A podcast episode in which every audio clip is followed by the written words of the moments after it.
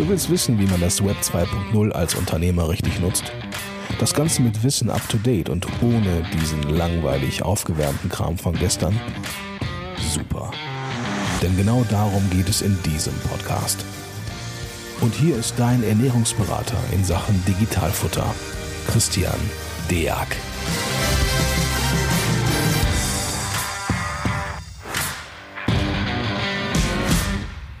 Hallo zusammen und herzlich willkommen zu einer weiteren Folge vom Digitalfutter Podcast. Heute bin ich Gott sei Dank nicht alleine. Ich habe den Dr. Roger Gobmann von Texto mit dabei. Moin, moin, Roger. Ja, moin, moin, äh, Christian und äh, vielen Dank, dass ich mal wieder bei dir zu Gast sein darf. Ja, sehr gern. Wir wollen jetzt ja heute mal einen Praktika-Podcast gönnen, ne? wir beide. Also wir wollen ja einfach mal schauen, ähm, Datenströme an sich unkontrolliert zu lassen, ist ja an sich äh, kann man machen, ist aber definitiv auch mit einem Risiko verbunden. Und jetzt ist halt immer so die Frage und vielleicht direkt vorweg, äh, wer haftet eigentlich für äh, fehlerhafte Daten, äh, wie auch immer die fehlerhaft sein können, können wir gleich nochmal auf die unterschiedlichen Arten zu sprechen kommen. Aber ähm, vielleicht kurz vorweg, äh, auch an die, die uns so zuhören. Ähm, wir, wir leben ja momentan in so einer Welt, wo die Buchhaltung an sich immer automatisierter werden soll. Automatisierter bedeutet auf der einen Seite, wir importieren, zum Beispiel jetzt als Steuerberater, importieren eine, eine Monatsbuchhaltung oder am Ende des Tages eine Jahresbuchhaltung. Was dann nicht mehr möglich ist, ist, die Daten an sich zu kontrollieren. Ist zu spät. Ne? So, da ist der Kunde selbst für verantwortlich, seine Sachen an sich so zu strukturieren und so auch so zu kontrollieren, dass sie halt passen. Und das dürfte auch vielen Leuten wahrscheinlich jetzt auch schon neu sein, weil viele ja davon ausgehen, der Steuerberater wird dann für, keine Ahnung, 30 oder 50 Euro monatlich die Buchhaltung machen und trotzdem über alles drüber schauen. Das ist natürlich nicht so. Ja? Also das ist äh, ganz klar, dass, dass der Kunde selber für seine Daten an sich erstmal selber verantwortlich ist. Und dann kommt natürlich die Frage auf, und die ist auch gut und berechtigt, und so soll es ja auch sein, äh, dass man sich fragt, oh, wo sind meine Daten eigentlich überhaupt alle? Ja, ähm, Thema Verfahrensdokumentation und stimmen die eigentlich alle äh, überein? Und wenn wir uns da mal gerade so einen Händler nehmen, sage ich jetzt mal, der auf PanEU oder, oder CEE e handelt, also der auf jeden Fall grenzübergreifend handelt und ein Multi-Channel-Händler ist, wird es tatsächlich auch, naja, aufwendig, die einzelnen Datenströme an sich zu kontrollieren. Da kann der Roger uns gleich noch ein bisschen was zum Thema erzählen, beispielsweise Auseinanderfallen von Rechnungsschreibung und Lieferzeitpunkt, so was umsatzsteuerlich halt so zu gewährleisten ist, welche Seite hat jetzt Recht, welche nicht Recht, ja, unabhängig von, vom Steuerrecht und was kann sonst noch alles schiefgehen. Vielleicht vorweg, äh, bevor wir halt wirklich mal in so, eine, in so einen Datensatz reingehen, ich würde im Hintergrund dem Regie auch schon mal quasi die Macht über unseren Bildschirm hier geben. Ähm, wir müssen einfach mal schauen, also was, was sind richtige Daten und, und was sind falsche Daten? Das ist der erste Punkt. Also wo beginnt es eigentlich, äh, falsch zu laufen, äh, beziehungsweise äh, da der erste Punkt, habe ich vielleicht ein Auseinanderfallen, vielleicht sogar von Rechnungsschreibung und Importdaten. Also habe ich vielleicht noch ein zusätzliches Tool, was nur, was nichts anderes macht, als Rechnung zu schreiben und mein und da würden meinetwegen immer 19 Prozent drauflaufen. Und im Hintergrund werden die Importdaten richtig aufbearbeitet, wenn ich beispielsweise eine Lieferstelle knacke und dort die richtigen Meldungen mache. Also, dass ich da zumindest schon mal gucke, ist der Rechnungslauf meines mal, autark arbeitenden Rechnungsprogramms gleich den, den Importdaten. Das ist der Knackpunkt Nummer eins. Und Knackpunkt Nummer zwei, aber da kann der Roger uns gleich mehr zu erzählen, Quickfixes, Umsatzsteuer-ID im Ausland. Äh, ist das ein Wunschkonzert oder wie muss ich meine äh, Umsatzsteuern anpassen? Ähm, da ist von das merke ich beispielsweise in der Praxis ganz häufig, dass die Leute einfach Schnittstellen zusammenpacken und die einzelnen Programme wiederum nicht mehr kontrollieren. Also wenn ihr beispielsweise Programme habt wie zum Beispiel EasyBill oder, oder, oder, oder Baby oder was auch immer im Hintergrund laufen habt, kontrolliert bitte, ob die Rechnungsschreibung auch wirklich dem ist, was am Ende des Tages in der Buchhaltung ankommt. Ansonsten habt ihr im Hintergrund trotzdem einen Fehler laufen und seht ihn nicht. Roger, und dann würde ich mal äh, an dich übergeben. Wir versuchen das jetzt mal so hands-on und Bootstrap so ein bisschen zu, zu entwickeln. Wie kann sich ein stinknormaler Händler, der, der jetzt sowas noch nie getan hat, ja, ähm, sich kontrollieren, ob die Daten von A bei B auch richtig angekommen sind. Ja, vielen Dank, Christian. Und äh, Christian, ich glaube, du, du hast etwas super Wichtiges angesprochen. Ne? Gerade im Bereich so Steuer, Finanzbuchhaltung, Compliance äh, sollte man niemals äh, glauben, dass es einen automatisierten Prozess gibt, den man einmal anstößt, der dann bis auf alle Zeiten sauber und, und rechtssicher durchläuft. Ne? Das ist, glaube ich, ein Trugschluss. Dessen müssen sich alle Seiten bewusst sein. Softwareanbieter, äh, Händler, Mandanten und, eben auch Steuerberater. Und das ist eben ganz wichtig. Und äh, Wichtig ist auch, dass alle Beteiligten wissen, äh, was da überhaupt funktioniert. Das heißt, auch, auch ein Steuerberater, auch ein Händler sollte sich mal äh, ein bisschen tiefgehender mit den Prozessen beschäftigt haben. Und äh, du hast ja schon angesprochen, da würde ich gerne heute mal eben am Beispiel Textu erklären, wie wir vorgehen äh, und wo vielleicht auch der Steuerberater vielleicht mal regelmäßig hinschauen sollte, äh, auch gerne zusammen mit seinem Mandanten. Ähm, wir sehen hier quasi im ersten Blick unser Dashboard. Ja, das heißt, man, man sieht, äh, wenn man sich einloggt, direkt, äh, wo ist der Mandant, wenn man erstmal die Steuerberatersicht nimmt, wo ist der Mandant steuerpflichtig, warum und seit wann. Und aus, aus der Ecke kommen wir ja. Das heißt, ähm, wir haben uns ja 2016 gegründet, eben mit der mit dem Ziel, diese grenzüberschreitende Umsatzsteuer-Compliance äh, zu automatisieren. Ähm, dann kam irgendwann ja die, die Data auf uns zu, hat gesagt, Mensch, äh, habt ihr nicht Lust, äh, gerade im Bereich E-Commerce ähm, ja, mit uns zu kooperieren und, und unsere Genossen und Genossen, ähm, die würden ja auch gerne mit, mit den Daten weiterarbeiten, die er schon umsatzsteuerlich vorbewertet und ähm, so kam dann quasi so der nächste Schritt, dass wir dann gesagt haben, okay, äh, wir machen nicht nur diese, diese Umsatzsteuer-Compliance, sondern eben übergeben quasi die Daten dann auch nahtlos äh, quasi am Ende des Tages in die Finanzbuchhaltung.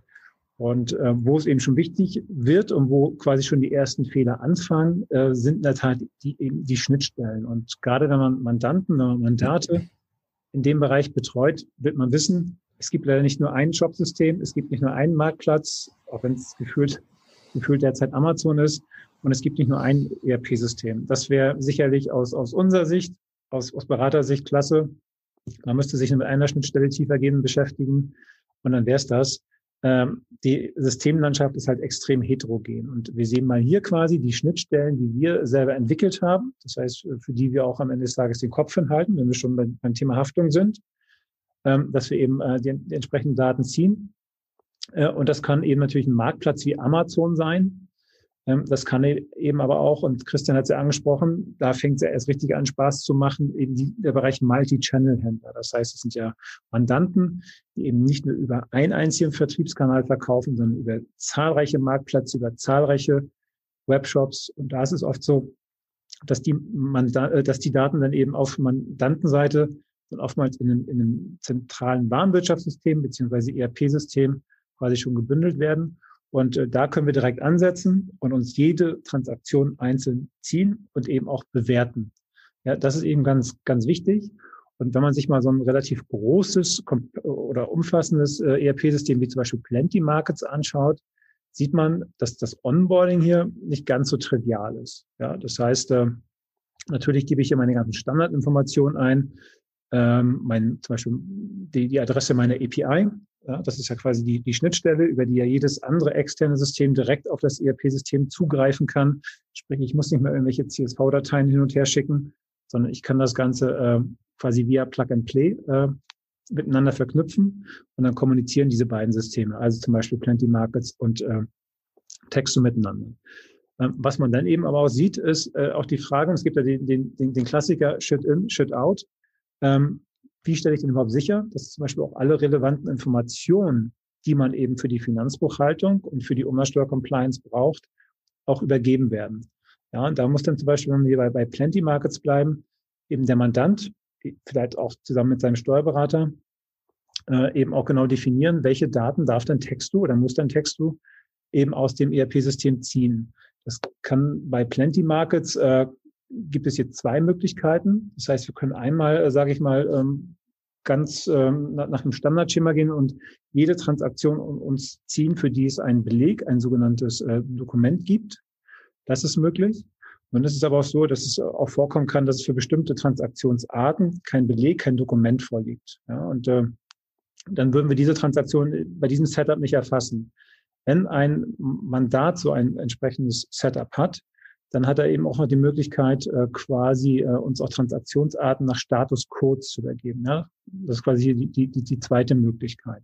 Statuscodes, äh, das ist quasi ähm, ja so eine Art ID-Merkmal für bestimmte Transaktionen, wie, wie eben ein System wie Plenty Markets sie anlegt. Ja, ähm, das heißt, da muss man sich schon im Vorfeld Gedanken machen, wie stelle ich sicher, dass ich für die Finanzbuchhaltung und Umsatzsteuercompliance relevanten Informationen eben möglichst alle automatisiert und sauber übergebe. Und das ist eben auch der Grund, ähm, warum ähm, man niemals, sag ich mal, ähm, die, diesen, diesen Plug-and-Play-Gedanken, den wir natürlich auch schon pflegen, ähm, der aber, sag ich mal, ohne ein sauberes Onboarding niemals funktionieren würde. Das heißt, äh, das, das ist eben auch der Grund, warum wir quasi alle Neukunden äh, immer bitten, wir verpflichten sie nicht zwingend, aber wir bitten sie, auch ein Onboarding-Gespräch wahrzunehmen. Das bedeutet, sobald dieser Verknüpfungsvorgang hier abgeschlossen ist, bekommt der Mandant eine Einladung zum entsprechenden Onboarding-Gespräch. Und äh, wir schauen uns im ersten Schritt quasi die Datenauswertung des ersten Monats einmal gemeinsam an und gucken, ist das Ganze plausibel? Oder fehlt da vielleicht noch irgendwie ein, ein Vertriebskanal? Ja, weil oftmals ist es so, wenn wir mal wieder hier hochscrollen, ähm, so ein mittlerweile sehr agiles Shop-System wie Shopify. Die kann man mittlerweile super einfach aufsetzen. Ähm, vergisst es aber oftmals entweder mit dem ERP-System oder eben mit Plenty Market zu verbinden. Das heißt, äh, das wäre natürlich dann ein Kanal, den wir nicht erfassen, den wir auch nicht mit auswerten können. Ja, und das ist, wie gesagt, Gegenstand oder ein Gegenstand des Onboarding-Gesprächs, auch mal sicherzustellen, dass sämtliche Vertriebskanäle eben auch verbunden sind, damit wir eben auch die Daten dann vollständig am Monatsende oder Quartalsende eben auch an den Berater übergeben können. Das ist, wie gesagt, schon, schon der erste okay. Schritt, wo es dann schon, schon äh, sage ich mal, wo dann schon die ersten Stolperfallen äh, warten. Das heißt, für mich als Steuerberater wäre es im ersten Schritt erstmal wichtig zu wissen, okay, hat der Mandant an einem Onboarding-Gespräch teilgenommen? Ja, also hat er die, äh, die, die, die Verbindung gewissenhaft einmal so hergestellt, dass wirklich auch alle Daten vernünftig erstmal rüberkommen ähm, und dass alle vollumfänglich äh, erfasst sind. Ja, das hört sich jetzt auch trivial an. Auch das hatten wir schon mehrfach, dass einfach ganze Shopsysteme einfach auch vergessen wurden. Vielleicht auch, wenn die Leute damit beginnen, ja, das Stück für Stück machen, dass sie dann im Hintergrund auch vergessen, auch ihre, ihre Software auch noch äh, dementsprechend einfach zu, also nicht, ich sage jetzt mal updaten, aber eigentlich noch zu ergänzen um, um, um die Punkte und eventuell noch vielleicht sogar noch ein Onboarding-Gespräch oder noch eine Nachfrage nochmal zu erfassen. Habe ich das, ich habe am Anfang gesagt, ich habe nur vier, jetzt habe ich fünf, habe ich beim fünften alles richtig gemacht, aber dass da auf jeden Fall der Impuls schon mal da ist, nochmal nachzufragen. Ja. Genau, das ist, das ist ganz wichtig. Und äh, selbst wenn wir wieder bei den, bei den, sag ich mal, bei den vielleicht etwas spannenderen, äh, oftmals größeren Mandanten, diesen Multi-Channel-Händlern bleiben, äh, habe ich ja eingangs gesagt, gehen wir oftmals direkt über das ERP-System, wo wir alle Daten beziehen können, auch Amazon. Äh, aber Christian hat ja schon einen Aspekt angesprochen zu Beginn. Ähm, das sind ja eben Mandanten, die zum Beispiel an einem Amazon-Programm wie PANIU oder CE teilnehmen, wo halt quasi die Produkte äh, im Ausland in diversen EU-Staaten gelagert werden und auch von dort verkauft werden. Und da ist es in der Tat so, dass bislang kaum ein oder, oder kein ERP-System diesen, diese grenzüberschreitenden ähm, ja, Verbringung, wie es ja umsatzsteuerrechtlich heißt, eben abbildet. Das bedeutet, äh, auch das klären wir immer im Rahmen des Onboarding-Gesprächs mit ab. Äh, bist du ein, ein, ein, ein Händler oder eine Händlerin, die eben an, an, entsprechenden Amazon PanEU oder CE-Programm teilnimmt? Weil dann müssen wir quasi zusätzlich, auch wenn wir die ganze Erlösseite über, äh, direkt über das ERP-System ziehen, müssen wir quasi immer noch aufs Amazon-Konto gehen, um dort eben die ganzen innergemeinschaftlichen Verbringungen und innergemeinschaftlichen Erwerbe quasi aufbereiten zu können. Ja, das ist, wie gesagt, ähm, ganz wichtig, äh, was man eben dann auch im Onboarding-Gespräch mit abklärt. Da kommen wir jetzt gleich, denke ich, auch nochmal zu, weil der wäre für mich nämlich die Frage, ähm, ich stelle mir das jetzt einfach mal so vor, ja, ähm, ich bin jetzt einfach ein Händler und sage, ich habe 500.000 Euro bei Shopify, Haken dran, bei Textu, Haken dran, 500.000, die Zahl habe ich gefunden. So. Und jetzt äh, wird es für mich ein bisschen schwieriger, weil ich sage, ich habe halt jetzt aber noch auf Amazon äh, meine, meine ganzen Pan-EU innergemeinschaftlichen Verbringungen, äh, wo, wo kann ich die abhaken? Also wo ist die Datei, die richtig ist? Ne? Äh, von der aus ich sagen muss, okay, die, sag mal, die fünf Euro, die müssen sich jetzt durch alle Programme durchziehen, damit der Händler das, das äh, für sich abhaken kann. Kann man das äh, so darstellen? Genau. Ähm, ich gehe da mal ganz kurz auf die Übersicht zurück. Äh, und äh, wenn wir quasi mit allen Kanälen verbunden sind, zeigen wir natürlich, man sieht hier in der, in der Legende auch an, wo werden eben auch Warenlager verwendet. Ne? Das ist quasi schon mal so der, der, ähm, der erste Plausibilitätscheck. Das heißt, haben wir dann auch wirklich alle entsprechenden Steuerpflichten erfasst. Äh, das prüfen wir natürlich dann schon ab. Und dann äh, gibt es natürlich auch einen ähm, verdichteten monatlichen Überblick, der schon mal äh, die wichtigsten Kennzahlen abbildet. Ich gehe hier mal so in den Monat 12 2020 rein. Und da sieht man äh, hier oben bei Gesamterlöse, das sind quasi die Erlöse brutto äh, mhm. über alle Vertriebskanäle, die jetzt im Monat 12 2020 angefallen sind, mit der mhm. entsprechenden Steuer, ne, die darauf entfällt. Und dann haben wir das Ganze runtergebrochen auf die einzelnen EU-Staaten, in denen eben eine entsprechende äh, Steuerpflicht besteht. Wir sehen hier Deutschland steuerpflichtige Umsätze zum Steuersatz 16 Prozent. Ja, wenn man sich erinnert, äh, wir hatten ja im Dezember 2016 noch ähm, die Steuersatzsenkung um, um drei Prozentpunkte beim Standardsatz. Das heißt, das ist ja auch direkt abgebildet. Man sieht äh, die entsprechenden Umsätze, die jetzt hier auf Deutschland erfallen, netto mit der entsprechenden Umsatzsteuer äh, und eben auch so Geschichten wie innergemeinschaftliche Erwerbe. Das heißt, das werden dann in der Regel Warenverbringungen aus dem EU-Ausland, vielleicht aus einem polnischen Warenlager wieder nach Deutschland sein, äh, was ja aus deutscher Sicht ein steuerpflichtiger, äh, steuerbarer innergemeinschaftlicher Erwerb ist. Ähm, natürlich auch sowas wie Ausfuhrlieferung. Ähm, und äh, diese Gesamtübersicht kann man sich quasi für jeden EU-Staat einmal einzeln anzeigen lassen. Ja, in, der, in, der Gesamt, in der Gesamtzahl da oben äh, sind dann äh, auch die innergemeinschaftlichen Erwerbe mit drin. Ähm, also aus, aus Sicht des, des Händlers jetzt, also ist in dieser, äh, in der Summe hier oben, in den 138, äh, sind da innergemeinschaftliche Lieferungen und innergemeinschaftliche Erwerbe mit drin? Genau, das ist ganz wichtig. Äh, hier sind in der Tat nur die äh, steuerpflichtigen Erlöse mit drin. Ne? Das heißt, äh, die innergemeinschaftlichen ähm, Erwerbe und äh, innergemeinschaftlichen Verbringungen sind hier nicht enthalten, sondern quasi nur die Ausgangsseite, um quasi auf Einblick zu sehen, okay, äh, haben wir jetzt ähm, ja alle Vertriebskanäle erfasst, was, was ja. meine Analyse betrifft äh, und äh, auch die entsprechenden Steuern, die darauf entfallen. Ja, das, das heißt, das heißt, an der Stelle könnten wir schon mal so einen Quick-Check machen in der Form von, ich habe jetzt sechs Shop-Systeme, sechs mal 100.000 Euro brutto müssten es sein, Geh, sehe oben 600.000, erster, erster Haken gedanklich dran, die Summe passt schon mal, so im Grunde. Exakt. Ne? Exakt. Ähm, genau, und dann, wenn man quasi noch weiter in den Maschinenraum steigen will, ähm, das ist ja auch ganz wichtig. Am Ende des Tages, äh, das sagt ja auch die deutsche Abgabenordnung, musst du ja jeden, jede einzelne Transaktion einzeln aufzeichnen. Ja, äh, da kommt man nicht umhin. Selbst wenn man jetzt so große Mandate hat mit mehrere tausend oder zehntausend oder gar hunderttausend Transaktionen im Monat, und man am Ende des Tages vielleicht auch dann nur mit Sammelbuchung arbeiten kann im äh, FIBO-System, sei es Startup oder was auch immer, ist man ja. ja trotzdem gezwungen, gesetzlich jede Transaktion einzeln aufzuzeichnen.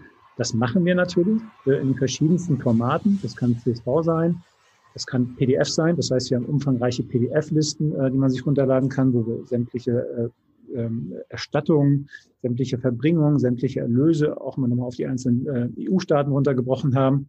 Das heißt, das ist dann revisionssicher festgeschrieben als PDF. Und wenn man damit noch ein bisschen arbeiten will, ähm, haben die eben auch, äh, stellen wir das Ganze auch als Excel-Datei schon mit voreingestellten Filtern zur Verfügung. Und äh, genau, da gehen wir mal kurz rein und schauen uns das mal anhand eines äh, Demo-Datensatzes an. Vielleicht, während Roger äh, das noch öffnet, vielleicht in der Zeit, er hat gerade das Thema Revisionssicherheit noch kurz angesprochen. Auch das ist ein wichtiger Punkt. Ne?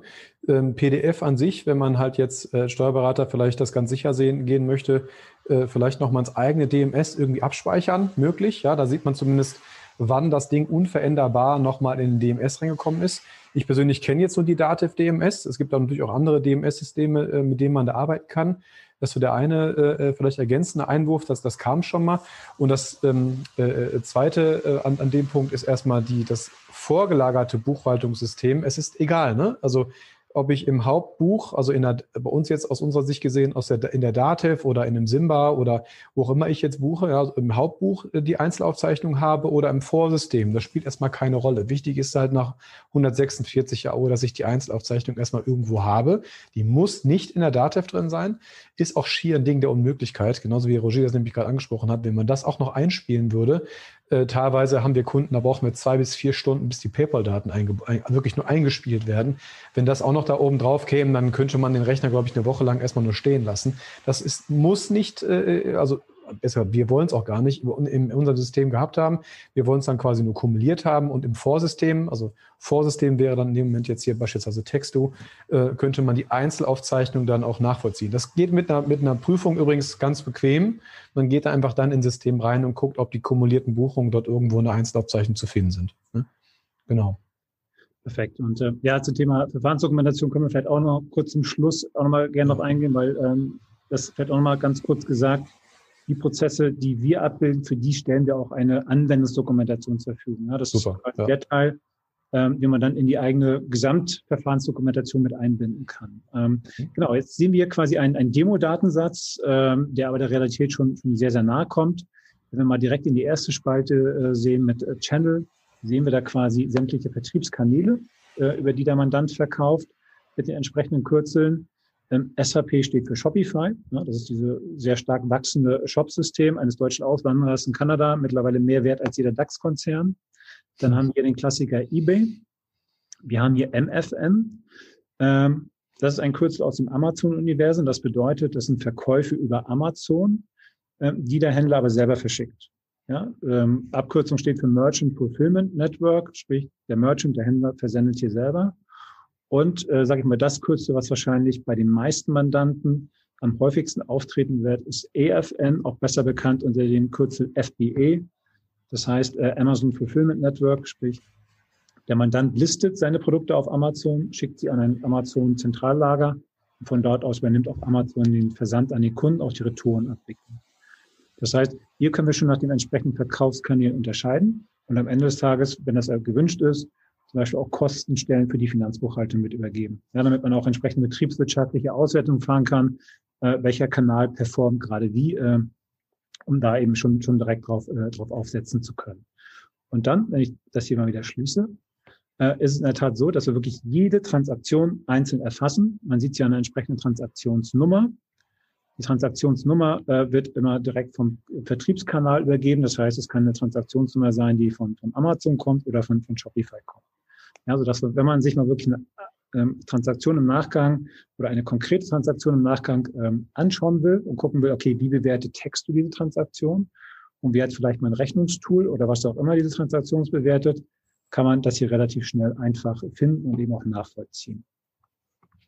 Ähm, dann gehen wir mal ein Stück weiter. Wie gesagt, wir schauen uns nicht alles im Detail an, aber vielleicht so die spannenden Sachen. Dann sieht man hier Spalte H, Transaction Type. Alle Transaktionen, die erstmal so aus umsatzsteuerlicher Sicht spannend sind, das sind natürlich die Verkäufe, die Sales, die Refunds, also die Erstattung. Ja, also dann, wenn quasi ein Verkauf rückabgewickelt wird, es zur Erstattung von Umsatzsteuer kommt.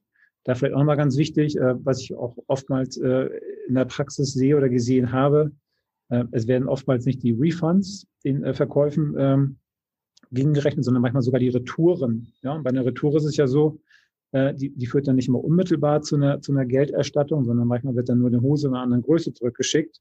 Das heißt, der Umsatz an sich bleibt aus umsatzsteuerlicher Sicht bestehen. Deswegen ganz wichtig, äh, immerhin auf die Refunds abzuzielen.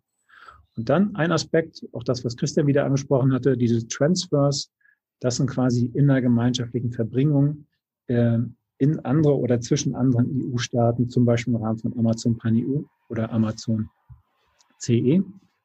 Ähm, und was eben auch ganz wichtig ist, das sieht man hier, und das wird ab dem 1.7., wenn wir über dieses E-Commerce-Package, über den One-Stop-Shop reden, noch viel, viel wichtiger. Auch die DATEV baut, äh, schraubt da gerade ihre Buchungsmaske auf. Äh, man muss spätestens ab dem 1.7. für jede Transaktion das entsprechende Ursprungsland haben. Das haben wir hier. Das kann man hier sehen. Send from Country, CZ für, für Tschechien, DE für Deutschland und so weiter und so fort und das entsprechende äh, Bestimmungsland. Ja, das sehen wir hier in der Spalte L. Auch hier wieder mit den entsprechenden Länderkürzeln. Um eben quasi auch am Ende des Tages zur richtigen umsatzsteuerlichen Bewertung zu kommen. Bislang ist es ja so, bei, bei vielen Mandanten, die jetzt überschaubare grenzüberschreitende Umsätze hat, äh, haben, dass man ja noch viel im, um, äh, im Ursprungsland versteuern konnte. Ab dem 1.7., das wissen ja sicherlich die meisten, brechen ja diese ganzen Lieferschwellen weg. Es gibt dann nur noch diese eine sehr, sehr kleine globale Lieferschwelle von 10.000 Euro, sodass die meisten grenzüberschreitenden Transaktionen immer im Bestimmungsland steuerpflichtig sind. Deswegen ist es ganz wichtig, eben diese Information für jede Transaktion vorzuhalten, nicht nur im Rahmen einer Prüfung, sondern um eben auch zu wissen, wo ist diese Transaktion eben zukünftig steuerbar und eben steuerpflichtig, mit welchem entsprechenden Steuersatz. Jetzt gehen wir mal, äh, jetzt haben wir so viele Metadaten, äh, wie Postleitzahl und so weiter und so fort, SKU, die Währung sehen wir hier noch. Wir sehen den Gesamtpreis, wir sehen hier die Nebenkosten, die wir auch natürlich einzeln aufführen, äh, Shipping oder, oder äh, Verpackungskosten und so weiter und so fort. Ähm, und dann hier ähm, quasi in der, in der Spalte AK, äh, das Country of Taxation. Das heißt, äh, da schauen wir uns dann an, wo ist diese Transaktion denn wirklich steuerbar, steuerpflichtig. Äh, weil zum Beispiel eine Lieferschwelle überschritten ist oder weil diese Transaktion äh, eben aus einem entsprechenden ausländischen Warenlager heraus erfolgt ist und äh, auch mit in welcher Währung wurde sie entsprechend abgerechnet. Ne? Das wird natürlich häufig Euro sein, kann aber natürlich auch in anderen Märkten eben im britischen Pfund erfolgen oder tschechischen Kronen. Genau. Da hätte ich direkt mal eine Frage, was, was häufig auch gefragt wird, ist erstmal, auf welche Daten stürzt sich Textu? Ne? Ist das jetzt, also wenn ich beispielsweise mein, äh, also Textu jetzt an äh, Bilby angeschlossen habe, ja, ähm, an welche, also zieht sich die, zieht sich Textu die Daten von der Rechnungsschreibung von, von Bilby oder wo, woher kriegt ihr eure, eure, euer Datenpool? Genau, das ist, das ist eine ganz, ganz wichtige Frage, die dann oftmals wieder Zurückfragen führt. Ne? Wenn dann zum Beispiel ein Steuerberater sagt, äh, ich habe mir mal die ein, zwei Transaktionen angeschaut. Auf der Rechnung steht irgendwie ein anderer Steuersatz. Ja? Äh, ne, die Tax Rate zum Beispiel, also den Steuersatz haben wir hier in der Spalte. Äh, wir sind hier in Europa, äh, sage ich mal, in einem sehr heterogenen Umfeld unterwegs. Das kann 16 Prozent für Deutschland im letzten Jahr sein äh, oder eben 23 Prozent für Polen. Und jetzt kommt die Frage, warum steht auf der Rechnung äh, 23 Prozent polnische Umsatzsteuer, aber Textu bewertet das mit 16 Prozent äh, deutsche Umsatzsteuer. Und dann sage ich ganz klar, wahrscheinlich äh, hat das Rechnungstool äh, so eine hart programmierte Umsatzsteuermatrix, hat gesehen, okay, der Versand erfolgte vielleicht aus einem deutschen, äh, aus einem polnischen Warenlager, aus einem Amazon-Lager nach Deutschland. Und das hat das Rechnungstool ganz stur das Ursprungslandprinzip, sprich Polen genommen und 23 Prozent draufgeschrieben. Wir haben aber geschaut, unser System hat geschaut, ähm, hat der Händler mit seinen Lieferungen aus Polen oder aus, aus allen anderen EU-Staaten vielleicht die deutsche Lieferschwelle überschritten und muss diese Transaktion nicht vielleicht sogar in Deutschland versteuert werden. Deswegen kommen wir wahrscheinlich in diesem Fall eben auf die 16 Prozent Umsatzsteuer. Und das ist auch der Grund, warum wir eben niemals auf die, ähm, auf die Rechnungsdaten gehen, sondern jede Transaktion immer nochmal autark umsatzsteuerlich bewerten. Und das wird in, in einigen Fällen, wir haben es noch vor ein paar Jahren mal erhoben im Rahmen der Stichprobe. Ich glaube, da waren die Ergebnisse noch drastischer, als sie vielleicht mittlerweile jetzt sind. Aber damals war es so, dass ähm, ich würde sagen, fast jede fünfte grenzüberschreitende Rechnung einfach inhaltlich falsch war. Ja, und deswegen auch bei uns das Mantra, immer auf die Rohdaten zu gehen. Das heißt, wenn wir uns aus Babydaten holen oder wenn wir uns von Amazon Daten holen, ist uns egal, was auf der Rechnung steht, sondern wir gucken, okay, was sind die Tatbestandsmerkmale, also wo kommt die Lieferung her, wo geht sie hin? Und dann bewerten wir sie quasi äh, anhand unserer eigenen Umsatzsteuerlogik. Jetzt kann man sagen, naja, aber ist das denn so sinnvoll? In der Rechnung steckt doch am Ende des Tages die Wahrheit. Äh, und was, was passiert denn im Rahmen einer Betriebsprüfung? Da muss man aber ganz klar sagen, wenn man jetzt die Rechnungsdaten nehmen würde äh, und dann zum Beispiel daraus äh, Umsatzsteuererklärung außen abgibt, würde man diesen Fehler ja verdoppeln. Das heißt, die Rechnung in Deutschland ist ja eh falsch. Die deutsche Vormeldung schon, ist schon am Ende des Tages falsch.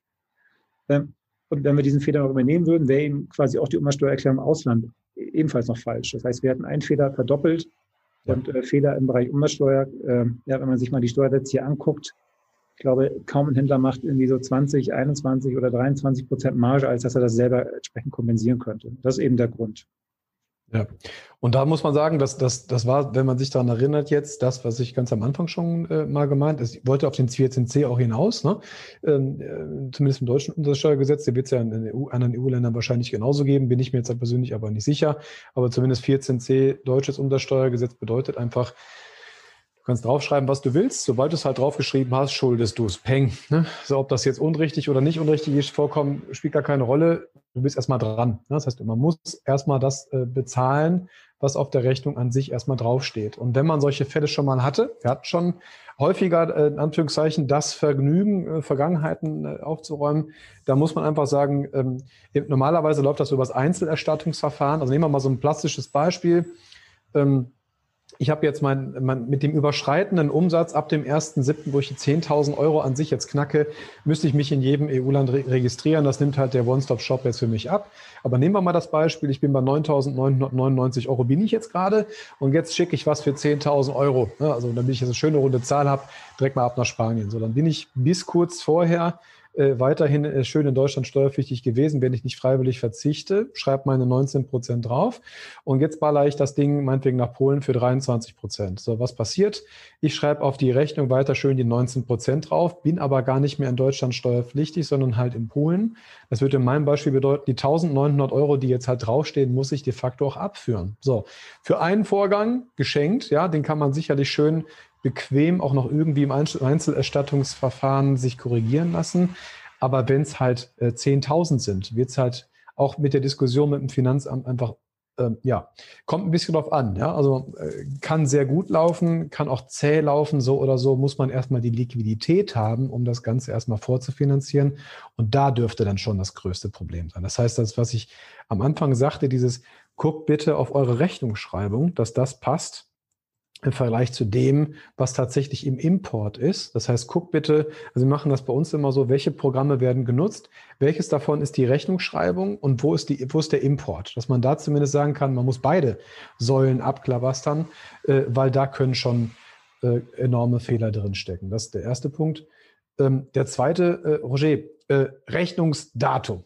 Ja, wie sieht's denn halt bei der Umsatzsteuer aus? Ist, die Rechn ist das Rechnungsdatum jetzt eigentlich für eine Lieferung im Umsatzsteuergesetz tatsächlich jetzt wichtig oder nicht? Ja, das ist so der, das ist so der, der zweite Klassiker, ne? wo dann oftmals äh, noch, früher noch dann der Berater angerufen hat und gesagt, guck mal, Ihre Daten sind kaputt. Ich dann so, ja, warum dann? Ja, schauen Sie mal, Textwort ist diese Transaktion im, im Juli äh, erfasst. Ähm, aber ähm, wenn ich mal auf das Rechnungsdatum schaue, dann steht da August. Und dann denke ich mir, okay, ähm, Klassiker, passiert so häufig. Und wenn man, wenn man ins Umsatzsteuergesetz schaut, da steht natürlich nicht äh, drin, äh, eine Transaktion, ein Umsatz ist dann äh, zu erfassen, wenn die Rechnung erstellt worden ist, weil dann könnte man ja, wenn man das lange genug rauszögert, ja. äh, zumindest eine gewisse Liquidität äh, sich, sich, sich erarbeiten, sondern äh, es gibt eben äh, entsprechend diese Sollversteuerung. Das heißt, wenn der Umsatz ausgeführt ist, entsteht die Umsatzsteuer oder wir haben eine Ist-Versteuerung oder eine Mindest-Ist-Versteuerung. Aber das Rechnungsdatum hat halt keinerlei Relevanz. Ja, das ist vielleicht mal ganz wichtig, ganz wichtig zu sagen. Ähm, ich weiß aber, und das weißt auch du, Christian, viele ERP-Systeme oder Shop-Systeme arbeiten genau noch an der Schnittstelle zur, zur äh, Finanzbuchhaltung eben mit dem Rechnungsdatum. Und äh, das hat viele Jahre funktioniert, äh, wird sich aber früher oder später, wenn zunehmend mehr Betriebsprüfer den, den Aspekt aufgreifen, doch hoffentlich auch bald, bald legen, sage ich mal, dieses, dieses alte Missverständnis. Und das ist eben auch der Grund und äh, vielleicht auch eine kleine Vorankündigung äh, ähm, hier in diesem Podcast. Das ist eben auch der Grund, warum wir als Texo auch im Laufe des Jahres auch eine eigene Rechnungseinstellung mit, mit anbieten wollen, damit man zukünftig nicht mehr diese, diese Abweichung hat, sondern quasi eine compliante Datenbasis hat, an dem sicher ist, dass auf der Rechnung eben auch alles korrekt draufsteht. Ja, das wird noch in diesem Jahr kommen und äh, insofern bin ich ganz froh, dass ich es hier erstmalig bei dir im Podcast ankündigen kann. Ja, super. Freut uns auch total. Also macht das wieder ein Stückchen leichter. Ähm, bedeutet auch äh, nach, nach, Status Quo erstmal, wenn ihr euch eure beiden Excel-Listen, sage ich mal, nebeneinander packt, ja, die von der Rechnungsschreibung und die von Textu, ja, ob sie Excel-Liste oder PDF spielt keine Rolle, ihr wisst, was ich meine, ja, dass ihr vielleicht einfach die Jahresüberhänge an sich einfach noch mal ein bisschen gewichtet. Einfach schaut, vielleicht ist nach Rechnungsdatum einfach ein, zwei, drei, vier, fünf, sechs, sieben Tage äh, was schiefgelaufen, dass ihr irgendwie erstmal guckt, wo ist die, wo ist die Logik hinter eurem Programm, dass ihr die Zahl in sich erstmal findet. Ne? Also erstmal lieben Dank, Roger. Das ist ähm, schon erstmal sehr wertvoll zu wissen, wo kommen die Daten wie an. Also, dass ich in die große Liste, die Roger gerade gezeigt hatte, wie kommen wir noch mal hin, Roger? Bei unter Einstellungen war das, ne? Oder ja, unter Transaktionsdaten? Ja. Bei den Transaktionsdaten. Ne? Das heißt, für jeden, äh, für jeden Monat ja. ähm, kann ich mir quasi entweder hier das Ganze als PDF runterladen, äh, das machen dann die Prüfer gerne, äh, oder als, als Excel, wenn ich selber noch ein bisschen filtern will. Ja. Oder wenn man sagt, okay, ich lasse vielleicht selber nochmal wie ein Makro drüber laufen, dann auch gerne als CSV. Okay. Und da wäre die erste Benchmark für mich oben der Gesamtumsatz brutto. Wie gesagt, äh, das ist der Umsatz. Das müsste das sein, was bei euch übers Rechnungsschreibungstool läuft. Da, wie gesagt, die, immer die Frage, welches Datum, ja, aber das, das Problem kennt ihr jetzt. Aber das müsste theoretisch übereinstimmen, wenn ihr zumindest genau in dem Moment, wo ihr verschickt, auch die Rechnung geschrieben habt, ja, müsste das zumindest übereinstimmen. Äh, und dann müssten beim nächsten Schritt, äh, das, haben wir, das wäre der leichte Part, denke ich mal, äh, da müssten wir im nächsten Schritt vielleicht noch gucken, was machen wir mit unseren Amazon-Händlern, Roger? Also wie kann ich jetzt in Summe kontrollieren, ob die innergemeinschaftlichen ich sag Lieferungen oder, oder auch Erwerbe, dass die in sich erstmal richtig erfasst sind. Wie, wie geht man da am besten vor, geschickterweise? Genau. Dann nimmt man sich am besten äh, die, die PDF-Listen, die Transaktionslisten und da haben wir quasi äh, die ganzen IG-Erwerbe und die ganzen IG-Verbringungen jeweils als Einzel-PDFs, so ein ZIP-File, was man runterladen kann. Das heißt, ich kann mir für jeden Monat äh, alle IG-Lieferungen, alle IG-Erwerbe ziehen, die über Amazon gelaufen sind und kann dann quasi mit dem Bericht, zum Beispiel, den ich dann von Amazon bekomme, in der Regel am, am dritten des Folgemonats, kann das dann gerne, gerne abgleichen.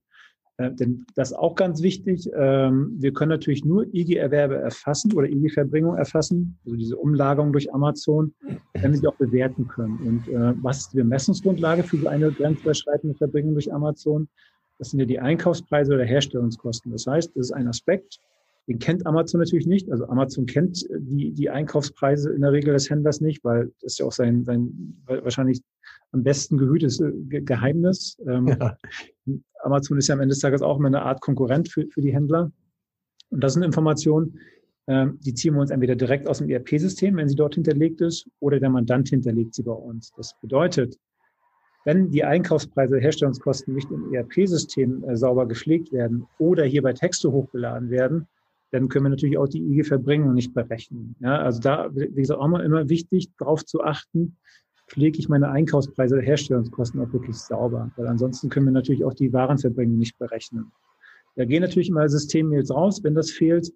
Aber natürlich bin ich mir auch bewusst, dass äh, dieser täglichen E-Mail-Flut sowas auch mal untergehen kann. Ne? Also ähm, das wäre auch noch ein kleiner Stolperstein, wo man regelmäßig darauf achten sollte, lege ich meine Stammdaten, ja, also worunter eben auch die entsprechenden Einkaufspreise äh, gehören.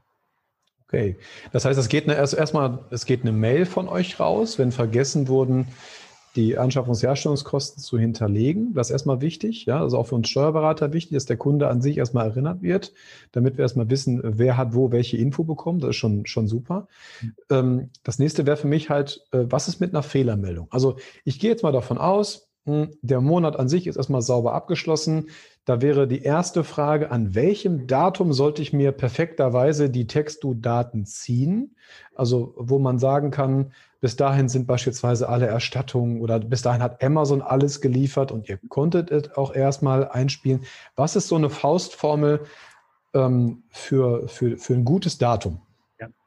Äh, das ist eine absolut berechtigte Frage. Und es ist ja so, dass, dass äh, gerade so ein Marktplatz wie Amazon frühestens immer am, am dritten des Folgemonats die Daten zur Verfügung stellt für den vorherigen Monat. Ja, das heißt, erst da können wir anfangen. Mittlerweile ist so gut wie jeder Händler auch auf Amazon tätig.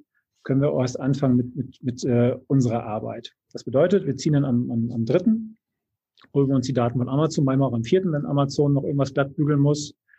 Ähm, dann bekommt der Händler äh, wenn wir sehen, okay, da ist zum Beispiel ein neues Produkt in seinem Sortiment, das erkennen wir automatisch, für das er bei uns noch keinen Einkaufspreis oder keine Herstellungskosten hinterlegt hat, bekommt er immer noch die Möglichkeit, äh, uns das innerhalb von, von äh, zwei bis drei Werktagen nachzumelden, diese Einkaufskosten, damit wir eben diese Information auch verarbeiten können. Das heißt, die Zeit muss man mal draufschlagen, diese, diese drei Tage, sind wir schon in der Regel am sechsten. Äh, dann passiert unsere Auswertung, die, die, wenn alle Daten vollständig sind, funktioniert wirklich sehr schnell sodass in der Regel am siebten dann des Folgemonats äh, die Daten, manchmal wenn Amazon ein bisschen später ist, auch am achten, äh, die Daten dann vollständig zur Verfügung stehen in den entsprechenden Formaten hier oder eben auch äh, als Data-Export, wenn man das Ganze dann direkt wieder in Data importieren will. Das heißt, so, wenn man das zum Beispiel so macht, wie wir es machen, äh, grundsätzlich immer eine Dauerfristverlängerung mindestens einen halben Monat abwarten. Also wenn ich am 15. Tag dran gehe, dürfte an sich erstmal zumindest der Datensatz komplett sein. Ähm, welche Gründe kann es haben, dass ein Monat neu aufbereitet werden müsste? Hm. Ähm, da gibt es, glaube ich, so, so, viele Gründe, wie es Vorsysteme im Monat gibt. Ne? Also das äh, kann natürlich sein, dass das äh, vergessen wurde, einen Vertriebskanal anzudocken. Und dann ist natürlich mhm. die Datenauswertung hinfällig, wenn, wenn Transaktionen erfasst sind. Oder auch ein Klassiker ist, und das sehen wir gerade zunehmend, ähm, der Onlinehandel selber ist noch sehr stark B2C geprägt, also Lieferung an Endverbraucher. Äh, wir sehen aber auch einen sehr, sehr starken B2B-Trend. Und äh, da passiert es eben oft, dass in den ERP-Systemen, gerade bei grenzüberschreitenden Transaktionen, die UST-ID-Nummern des, des Empfängers nicht, nicht, nicht gepflegt werden. Äh, und wenn ich eben aus, aus, aus umsatzsteuerlicher Sicht für den Empfänger keine UST-ID-Nummer habe, keine valide UST-ID-Nummer habe, die wir auch laufend prüfen. Also wir prüfen derzeit jeden Monat um die, um die eine halbe Million Trans äh, UST-ID-Nummern äh, europaweit. Dann muss man das Ganze, du hast ja vorhin schon angesprochen, Thema Quick Fixes, zwingend als äh, äh, steuerpflichtige, steuerbare Transaktion werten. Und dann kommen natürlich oftmals die Händler oder der Steuerberater und sagen, Herr Gutmann, ähm, diese Transaktion, die Sie da äh, ausgewertet haben, das war aber eine steuerfreie intergemeinschaftliche Lieferung. Und dann kann ich natürlich nur sagen, ja, das, das mag so sein, aber im System oder auch bei Amazon war keine valide USTAD-Nummer hinterlegt. Ja, und natürlich können Sie die jetzt nachliefern. Es gibt ja mittlerweile auch das, das Umsatzsteuerrecht her. Und äh, wir können auch prüfen, ob sie zum Zeitpunkt der, der, der Lieferung gültig war, das, weil wir mittlerweile eine eigene Datenbank haben, die fast alle äh, Osterlinummern abbildet. Aber das ist natürlich dann ein Aspekt, wo wir die Daten wieder neu berechnen müssen. Ja. Okay. Das heißt, ähm, Im ersten Schritt sollte man gucken, dass der Händler bei sich im, im Amazon die Sachen vernünftig erstmal ein, einpflegt, damit ihr die Sachen dort raus vernünftig auch ziehen könnt. Also damit es da keine äh, eine Neuaufbereitung geben müsste, klingt in sich jetzt also von der Reihenfolge her, vom Workflow her auch total logisch. Mhm. Ähm, was ist mit ähm, Erstattungen und Co? Sorgen die dafür, dass ein Monat nochmal neu aufgearbeitet werden muss? Erstattungen sind, sind in der Tat ein, ein, ein großes Thema. Es gibt viele ERP-Systeme, ähm, die können die Erstattung, gerade zum Beispiel bei Kanäle wie Amazon, ähm, nur sehr unsauber abbilden. Ja, also das, das, das kommt durchaus vor. Ähm, das heißt, äh, bei einigen ERP-Systemen empfehlen wir teilweise sogar, ähm, dass wir den, den Bereich Amazon rauslösen und die, und die Daten da direkt ziehen. Weil dann sichergestellt ist, dass wir nicht nur die Erlöse über Amazon haben, sondern auch die Erstattung eins zu eins zuordnen können. Das ist ganz wichtig. Ähm, was auch wichtig ist, auch, auch beim Thema Erstattung, wir können natürlich eine Erstattung nur dann umsatzsteuerlich sauber, korrekt bewerten, wenn wir wissen, wie die Ursprungstransaktion bewertet worden ist. Weil ich meine, in der alten Welt war es einfach. Ich habe hier in Deutschland was verkauft, 19 Prozent, 16 Prozent. Dann hat es mir der Kunde nach einem halben Jahr zurückgeschickt, weil er zufrieden, nicht zufrieden war, das Ding kaputt war, was auch immer. Ich habe ihm das Geld erstattet und konnte mir quasi die Umsatzsteuer erstatten lassen. Im grenzüberschreitenden Onlinehandel äh, ist das nicht so trivial, weil da muss ich wissen, äh, wo habe ich die Transaktion, die Ursprungstransaktion versteuert? War das mit 16 Prozent oder, oder 19 in Deutschland oder vielleicht mit 20 Prozent in Frankreich? Denn ich kann mir nicht einmal pauschal in die 90 Prozent deutsche Umsatzsteuer zurückholen, wenn ja. ich die, äh, ursprüngliche Umsatzsteuer in Frankreich abgeführt habe. Ja, dann äh, begehe ich hier in Deutschland Steuererziehung. Das heißt, wir können Erstattung nur dann sauber bewerten, wenn wir die Ursprungstransaktion haben. Und gerade im Onlinehandel, äh, so Marktplätze wie Amazon, die sind wahnsinnig kulant. Da kann ich nochmal Produkte auch nach zwei Jahren zurückgeben und Amazon erstattet das Geld. Und dann muss natürlich sichergestellt sein, dass wir diese Ursprungstransaktion irgendwo in unseren Daten haben, damit wir das Ganze matchen können. Ja? Mhm. Das heißt, auch ein Betriebsprüfer würde immer, wenn er eine Erstattung sieht, immer schauen, okay, wurde überhaupt im Vorfeld Umsatzsteuer abgeführt für den Verkauf? Und das Klar. ist auch ein Grund, warum wir das zwingend verzahnen müssen. Und oftmals liegen dann diese historischen Daten nicht mehr in den, in den ERP-Systemen. Die müssen dann erst mühsam nachgepflegt werden und wir holen uns die Daten dann nochmal. Ne? Das ist in der Tat immer so eine kleine Baustelle. Okay. Und wenn es dann äh, also kommt es denn jetzt durch die Erstattung zu so einem Vorfall, dass nochmal neu aufgearbeitet werden muss? Sagen wir, der hat vor drei Monaten gekauft, ne, äh, will jetzt zurückschicken. Äh, da muss ich ja nicht den Datensatz von vor drei. Also ich suche jetzt auf gut Deutsch gesagt nach diesen Fehlersätzen, nach, nach diesen äh, gelben äh, Dreiecken, ähm, weswegen ein, ein, Datensatz durch Text so neu aufbearbeitet werden müsste. Und wer sieht das? Ne? Äh, ist das durch Erstattung der Fall oder wird das einfach im nächsten Stapel damit verarbeitet? Nee, das heißt, wir müssen dann schon sicherstellen, äh, haben wir denn vor, vor drei Monaten äh, überhaupt schon Daten ausgewertet? Klar, das ist natürlich die, die, die Grundvoraussetzung. Und äh, äh, wenn wir das gemacht haben, ne, also wenn der, was ich, der Kunde ist jetzt schon seit mindestens drei Monaten bei uns, jetzt gibt es diese Erstattung nach drei Monaten, dann können wir es automatisch matchen. Ja, aber äh, wenn vielleicht auch diese Ursprungstransaktion, warum auch immer, nicht im ERP-System liegt, äh, kann ja auch durchaus sein. Und äh, manchmal findet Verkauf über das Telefon statt und dann vergisst der Mitarbeiter, das im ERP-System nachzutragen. Mhm. Ähm, da muss natürlich ähm, äh, im Nachgang dann, wenn man diese Erstattung richtig bewerten will, die Transaktion erst wieder sauber ins ERP-System eingepflegt werden. Das wäre dann zum Beispiel ein Fall, warum man dann im Rahmen einer Erstattung nochmal zu einer Neuberechnung kommt.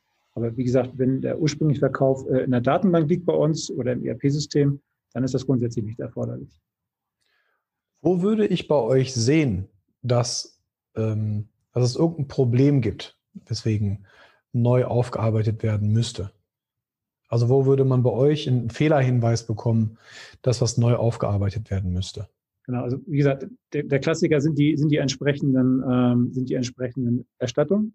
Wenn wir eben äh, kein Ursprungs, äh, keine Ursprungstransaktion finden, dann teilen wir das auch im Rahmen des ähm, Transaktionsdaten mit. Das ist ganz wichtig. Das heißt, man kann dann sehen, äh, kann sich das quasi dann filtern lassen, für welche Erstattungen haben wir keine Ursprungstransaktion gefunden.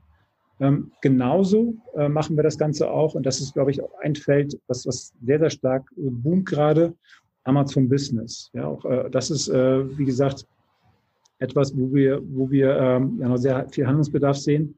Amazon Business ist ja diese große B2B-Plattform, und in der Regel ist es so, praktisch ist es so, dass Amazon für die meisten Transaktionen dort die Umsatzsteuer berechnet.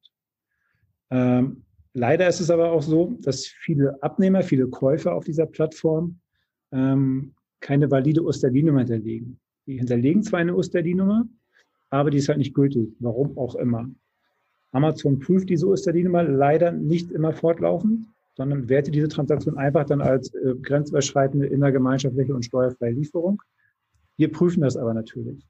Das heißt, wir prüfen, war die Osterdienummer zum Zeitpunkt der Lieferung wirklich gültig? Und wenn sie nicht gültig war, versteuern wir diese Transaktion natürlich. Ja? Äh, und diese Differenz zwischen Amazon und zwischen unseren Berechnungen zeigen wir auch in den Transaktionslisten dann an. Wo würde man das sehen bei, äh, bei euch jetzt im Programm? Also das ist dann, das ist dann Problem. Also sieht man jetzt bei dir in deiner Maske, die du gerade offen hast, jetzt irgendwo ein ja. Feld? Hier, hier in der Maske in der Tat nicht. Das würde man in den entsprechenden Transaktionsdaten dann eben sehen. Ne? Also wenn man äh, sich zum Beispiel die Excel-Datei aufruft. Ja. Okay, also ähm, da müsste man jetzt halt darauf achten, ähm, also äh, das heißt, wenn ich mir die Transaktionsdaten, also die, die, die Liste an sich runterziehe, dann ist das irgendwie farblich gekennzeichnet, dass, dass man da was machen muss. Also wie würde ich das als, als Händler sehen, dass äh, Handlungsbedarf ist? Genau, das, das ist quasi eine extra Spalte, wo wir, wo wir eben die Abweichung zwischen Amazon äh, und eben Textu äh, äh, hervorheben. Ne? Das heißt, man zieht sich einmal im Monat die, die entsprechende Datei und, und dann kann man sich in dieser Liste angucken, okay, wo hat Amazon quasi eine, eine ungültige Osterdienummer als, als gültig äh, eben bewertet. Das würde man in den Daten, die du jetzt aber gerade hattest, noch nicht sehen. Ne? Also da, da, da ist gerade nichts dran. Ne? Okay. Das, ähm, das, das, sind leider jetzt diese Demo-Daten. Ne? Und es ist halt extrem schwer, so Osterdiennummern zu. Ja, ja, klar. Ja. Alles, alles gut. Ähm, das, das wird aber im Onboarding auch sicherlich alles erklärt werden. Ja, also genau solche Fälle. Weil ich möchte jetzt eigentlich die ganze Zeit nur so ein bisschen darauf sensibilisieren. Ähm, sagt halt immer, nur weil Schnittstellen miteinander funktionieren, heißt das nicht, dass man raus ist. Ne? Also hört euch das Onboarding bitte vernünftig an. Ihr habt jetzt, äh, Roger sagte jetzt auch gerade, es gibt einfach total viele äh, Punkte, an denen vielleicht auch mal neu aufgearbeitet werden müsste. Und jetzt hat die Frage, wer wusste das? Ne? Also in, in eurem Onboarding bekommt ihr eine Liste mit an die Hand, äh, Roger, korrigiere mich gern, ähm, äh, äh, wenn ich ja was Falsches sage, aber ich, ich meine das noch so im Kopf zu haben. Man bekommt eine Liste mit an die Hand. Wenn diese Sachen nicht vorkommen oder wenn diese Sachen vorkommen, läuft erstmal alles ganz normal straight durch. So. Und da müsst ihr als Händler einfach schauen, dass das eben einfach so, so eingehalten wird. Wenn es denn da Probleme gibt, äh, steht euch der Text to Support an der Stelle natürlich auch immer zur Verfügung. Und dann kommen die Sachen halt erstmal zum Steuerberater. Das ist vielleicht einmal das größte Learning jetzt erstmal aus, aus den Punkten. Ja, also es gucken nicht, also es gibt eine automatisierte Verprobung, auch, auch von, auch von seitens Textu, weil ich übrigens klasse finde, dass, weil ich sag mal, der Punkt beispielsweise wäre durch einen Steuerberater gar nicht mehr nachvollziehbar und ist auch gar nicht sein Auftrag, ja, zu gucken, ob zum Zeitpunkt der Lieferung eine Umsatzsteuer-ID gültig ist. Ich will jetzt nur auf die Punkte hinaus, was man so als Händler vielleicht einfach denken könnte, was macht wer eigentlich wann? Ja? Ähm, also wer guckt eigentlich wirklich wann wie drauf? So, damit man einfach weiß, ähm, wo muss ich hin, wenn es Probleme gibt, oder muss ich mich im Zweifelsfall auch selber kümmern? Und das ist äh, meiner Meinung nach immer noch, und das wird auch die nächsten zwei Jahre sicherlich noch so bleiben, bis es wirklich von Umsatzsteuer-Sonderprüfung und Betriebsprüfung hagelt, immer noch so, so ein Mythos der Neuzeit sein. Solange die Schnittstelle funktioniert, ist alles Bene. Ja, das, dem, ist, dem muss nicht so sein. Also nehmt euch mit, Rechnungsdatum könnte eine Verschiebung sein zwischen eurem Rechnungsschreibungsprogramm und zum Beispiel Texto, weil ihr die Summe oben dann halt mal eben schnell kontrollieren könnt, um zu schauen, ob zumindest der Gesamtumsatz passt. Das ist der eine Punkt. Innergemeinschaftliche Verbringung, also Transaktionslisten sich anschauen. Einmal die Listen von Amazon sich packen, dann hier in Texto rein, Transaktionslisten, die einzelnen, gucken, ob, ob die wiederum stimmen. Refunds können ein Problem sein. Müsste man halt darauf achten, ob es da irgendwas gibt, ob es in der Transaktionsdatei wegen Umsatzsteuer-IDs Abweichungen gibt, wäre, wäre das nächste Ding. Das heißt, ihr solltet einfach immer gucken, dass ihr euch dadurch auch weiter also wirklich konzentriert schaut, wenn ihr halt einen, B2B-Fall habt, ist die Umsatzsteuer-ID zumindest erstmal vorhanden und nicht bitte einfach weitermachen. Und da weiß ich, dass, dass gerade am 1.1.20 nicht jeder darauf geachtet hat, ist zum Zeitpunkt die Umsatzsteuer-ID wirklich da gewesen und dann lauft ihr wieder so auseinander. Und das ist nämlich auch der letzte Punkt quasi, Thema Rechnungsschreibung und Textu, äh, was ja Gott sei Dank, wie Roger uns das ja vorhin äh, netterweise schon mal direkt auch mal so äh, erzählt hat, dass das bei, bei denen bald auch, bald auch wirklich implementiert wird, dass beides gleichlaufend ist. So, das heißt also Rechnung, das Tool Rechnungsschreibung, was jetzt irgendeins sein kann, äh, muss am Ende des Tages auch mit den Importdaten übereinstimmen, sonst, sonst schuldet ihr irgendwo immer eine Steuer. So, das ist halt erstmal so. Und das Aufräumen, ja, ähm, ist vielleicht der letzte Mythos. Dann haben wir den, den faulen Jogger, glaube ich, ganz gut abgeholt bisher. Der musste schon eine extra Runde drehen. Es macht keinem Steuerberater der Welt Spaß, sowas aufzuräumen. Punkt. um direkt weg vorwegzunehmen, ja. Es gibt wirklich sehr, sehr viel angenehmere Sachen, ja, als äh, im Einzelerstattungsverfahren mit dem Finanzbeamten hin und her zu gehen. Und man muss einfach sagen, wenn sowas häufiger mal vorkommt, äh, ich bin mir relativ sicher, habt ihr relativ regelmäßig, was auch berechtigt ist, auch besucht, bis das irgendwann mal so eingestielt ist, dass es passt. Äh, und dann spätestens dann werdet ihr mich verstehen, wenn ich sage, das kostet richtig Geld und Zeit und Nerven. Also bitte da regelmäßig lieber gucken, baut euch eine Checkliste Roger sagte das vorhin auch mit der Verfahrensdokumentation, die auch Textu an sich auf, äh, aufsetzt für, für den Bereich, damit man es in die Gesamtverfahrensdokumentation wieder einbauen kann. Ich persönlich kann euch halt nur empfehlen, baut euch eine Checkliste, guckt, dass ihr alle drei Monate beispielsweise guckt, sind alle Softwaren angebunden, stimmt das noch? Ähm, das passiert im Alter vielleicht auch mal. Ein Haken vergessen, ja, ist nicht schlimm, muss nur halt nachgeholt werden. Und dann immer direkt zu Texto zurück, neu aufarbeiten. Da muss man halt schauen, wie der Steuerberater das dann neu einbindet. Und dann seid ihr an sich erstmal soweit auf der sicheren Seite, dass ihr zumindest sagen könnt, die Summen an sich stimmen und die Gesamtheit aller Umsätze ist drin. Ich habe jetzt nicht auf die Uhr geguckt, Roger, aber ich glaube, wir könnten jetzt noch weiter ja, äh, erzählen. Äh, äh, vielleicht machen wir das auch, müssen wir uns einfach mal absprechen. Aber Tatsache ist, das dürfte sicherlich der größte Fehler sein, momentan, das mal eben, das mal eben einander verknüpfen und schon mal losjuckeln. Man äh, sieht es ja auch äh, ganz gerne wenn Händler miteinander schreiben, ja, dass man auch vergessen hat, irgendwie die Software vorher einzubinden wenn man auf PANIU oder CE-Verfahren erstmal geklickt hat. Ähm, da wird es auf jeden Fall noch ein bisschen Ärger geben. Wir hoffen, wir haben euch jetzt erstmal jetzt einen schönen Umriss gegeben, was man alles machen kann. Erstmal vielen lieben Dank, Roger. Also eine Demo ist natürlich immer toll. Da kann man sich direkt quasi hinterherklicken und schauen, was man, was man wo wie findet. Ihr habt Excel-Listen, ihr könnt Summen bilden, ihr könnt auf jeden Fall gucken, dass ihr die Daten findet. Wie gesagt, achtet auf das Rechnungsdatum, das könnte euch mal, äh, mal das Genick brechen, wenn euch dann 3 auf 3, 3 auf 50 oder was fehlen. Äh, da könnte vielleicht noch so der, das Salz irgendwo drin liegen. Aber ansonsten habt ihr da erstmal eine Möglichkeit zu gucken in dem Dashboard, wo bin ich verpflichtet, mich, mich zu melden, wo habe ich meine Warenlagerländer. Äh, ich glaube auch Texto geht äh, stringent hin, wenn UST-ID des Warenlagerlandes nicht da ist, wird stringent die deutsche Steuer schon mal draufgeknallt. Das heißt, umsatzsteuerlich ja. erstmal äh, richtig gemacht und vielleicht am Ende, ihr könnt es nicht rückabwickeln. Ne? Das heißt also, ihr könnt zwar sagen, ihr hattet eine, weil es die wirklich schon gab, aber ihr könnt nicht sagen, ähm, naja, ich war übrigens nur ein Versehen, wir korrigieren das letzte halbe Jahr, das ist übrigens nicht drin. Ihr müsst zum Zeitpunkt halt das Ding schon tatsächlich besitzen. Ne? Das ist erstmal wichtig. Ja, gut. Roger, hast du noch irgendwas, äh, was Wichtiges oder? Ich glaube, Christian, du hast das wunderbar zusammengefasst. Ne? Es gibt so diesen, diesen drei Schritt. Natürlich ein sauberes Onboarding ist das für jeden äh, automatisierten Prozess elementar. Dann auch verstehen, was, was, was läuft da im Hintergrund. Das ist, glaube ich, ganz wichtig. Äh, und dann sicherlich äh, die eine oder andere Verprobung zu gegebener Zeit zwischen den verschiedenen Systemen äh, kann sicherlich auch nicht schaden. Ne? Das ist für mich so, so ein gesunder Dreiklang. Diese Onboarding-Listen, gebt ihr den Steuerberater eigentlich raus? Also zumindest, was wurde besprochen? Was muss der Mandant einhalten? Gibt es da so eine, so eine To-Do-Liste? Nach, nach dem Onboarding-Gespräch, was je nachdem, wie komplex so ein Setup ist, mal so zwischen einer halben, manchmal auch einer ganzen Stunde dauert, äh, bekommt dann quasi der, der, äh, der Berater oder der Händler, je nachdem, wer das Gespräch macht, auch im Nachgang eine Zusammenfassung des Gesprächs, ja. Ja, super. Okay. Gut, okay. Hör mal, das war ganz toll. Das hat mir riesig viel Spaß gemacht, äh, so Insights mal auch direkt auf, auf, auf die Leinwand zu kriegen. Dann würde ich sagen, entlassen bei den faulen Jogger schon zur zweiten Runde heute. Ähm, wünschen euch viel Spaß beim, beim Verproben. Und dann würde ich sagen, Roger, dann sind wir raus. Vielen Dank, Christian. Macht's gut. Tschüss. Ciao.